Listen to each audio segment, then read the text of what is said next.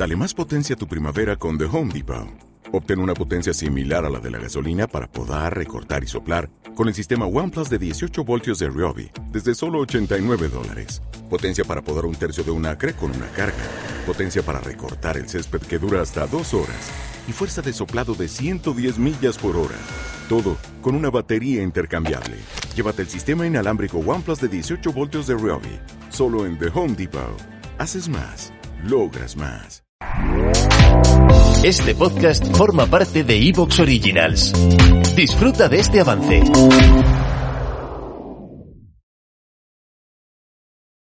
Enseguida me di cuenta de la situación. Uno de ellos estaba fingiendo. Lo había previsto de antemano al comprender que si prescindía de la espaciolina, se delataría. Debió de sobornar a un oficial para que le inyectara una solución salina o se las había arreglado para simularlo de algún otro modo. Uno de ellos estaba fingiendo. No era difícil simularlo. Los comediantes sunetéricos incluían normalmente en sus repertorios un número sobre la espaciolina. Eran sorprendentes las libertades que podían tomarse en el código moral de esa manera. Ustedes les habrán oído. Me quedé mirándoles y sentí el primer pinchazo en la base del cráneo que me decía ¿Y si no descubres al culpable? Estoy en Puerto Marte sin Gilda, de Isaac Asimov. Marte puede esperar.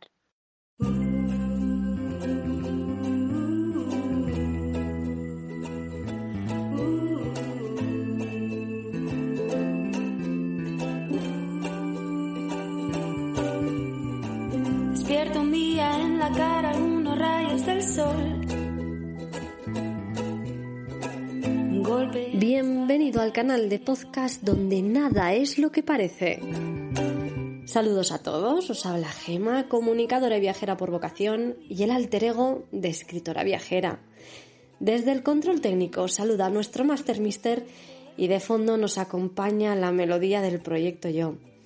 Y aquí estamos un día más en nuestra estación más marciana, perdida por un monasterio de las tierras galegas, donde emitimos cada semana el canal de podcast Marte puede esperar, en el que vamos desentrañando el mundo de los viajes, que ya sabes que no son precisamente los de hacer turismo, sino que cada semana analizamos e investigamos sobre las diferentes opciones de los viajes de proximidad, viajes filosóficos y culturales o incluso viajes espaciales.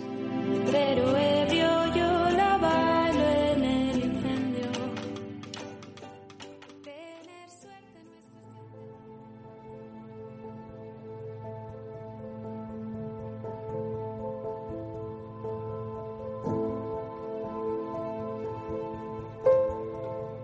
Y en este capítulo número 24 toca precisamente hablaros de la actualidad en Marte y dar paso luego a la ficción de nuestra colonia allá arriba en el planeta rojo, en el que será el último capítulo de esta primera temporada dedicada a su variante más extraterrestre, en la que hemos tenido la suerte de ir conociendo algunos detalles del amartizamiento por parte de los Estados Unidos y de China casi al mismo tiempo y en diferentes proyectos.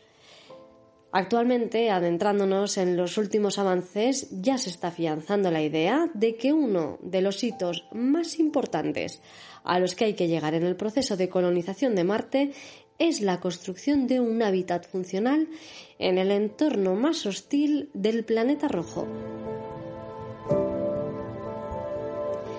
Y es evidente que no se trata de una tarea sencilla, que el ser humano vive en el espacio y particularmente en Marte propone una especie de cambio en paradigmas éticos, logísticos e incluso legales y diplomáticos.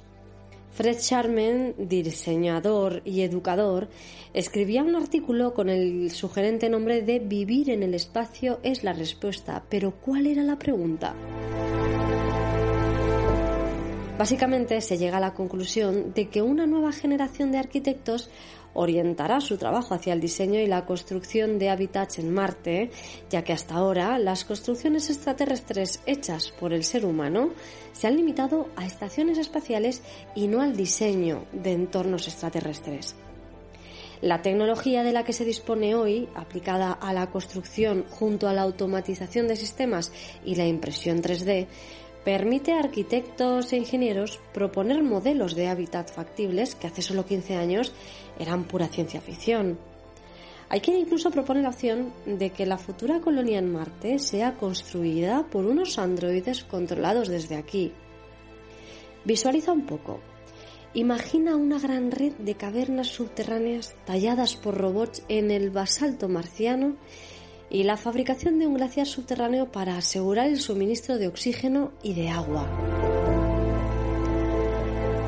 Aunque pueda parecerte una escena de ciencia ficción, se trata de una propuesta del estudio alemán ZA Architects que en 2013 entregó el proyecto Mars Colonization. En 2015, Clouds AO y Search ganó el concurso de la NASA 3D Printed Habitat Challenge con el proyecto Ice House. Y visualiza aquí también por un momento. Materiales autóctonos, impresión 3D, agua congelada para proteger a los inquilinos de la radiación, aprovechando la capacidad del hielo para filtrar los rayos del Sol.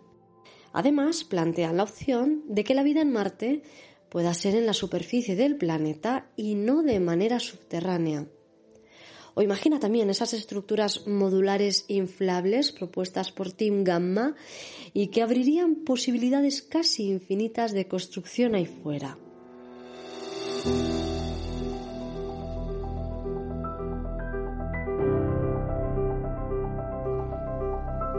Así que, como ves, las propuestas son múltiples y cada cual más curiosa y hasta descabellada desde el reciclaje de naves espaciales para usarlas como material constructivo, que los robots usen las propias rocas marcianas para construir los hábitats o usar hongos y bacterias luminiscentes para conseguir protección frente a la radiación e iluminación respectivamente.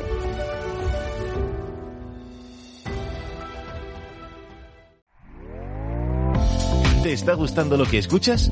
Este podcast forma parte de Evox Originals y puedes escucharlo completo y gratis desde la aplicación de Evox. Instálala desde tu store y suscríbete a él para no perderte ningún episodio.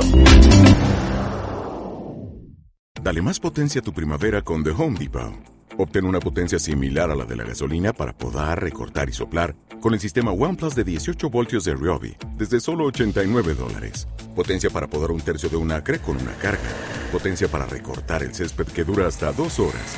Y fuerza de soplado de 110 millas por hora. Todo con una batería intercambiable. Llévate el sistema inalámbrico OnePlus de 18 voltios de Ryobi. Solo en The Home Depot. Haces más. Logras más.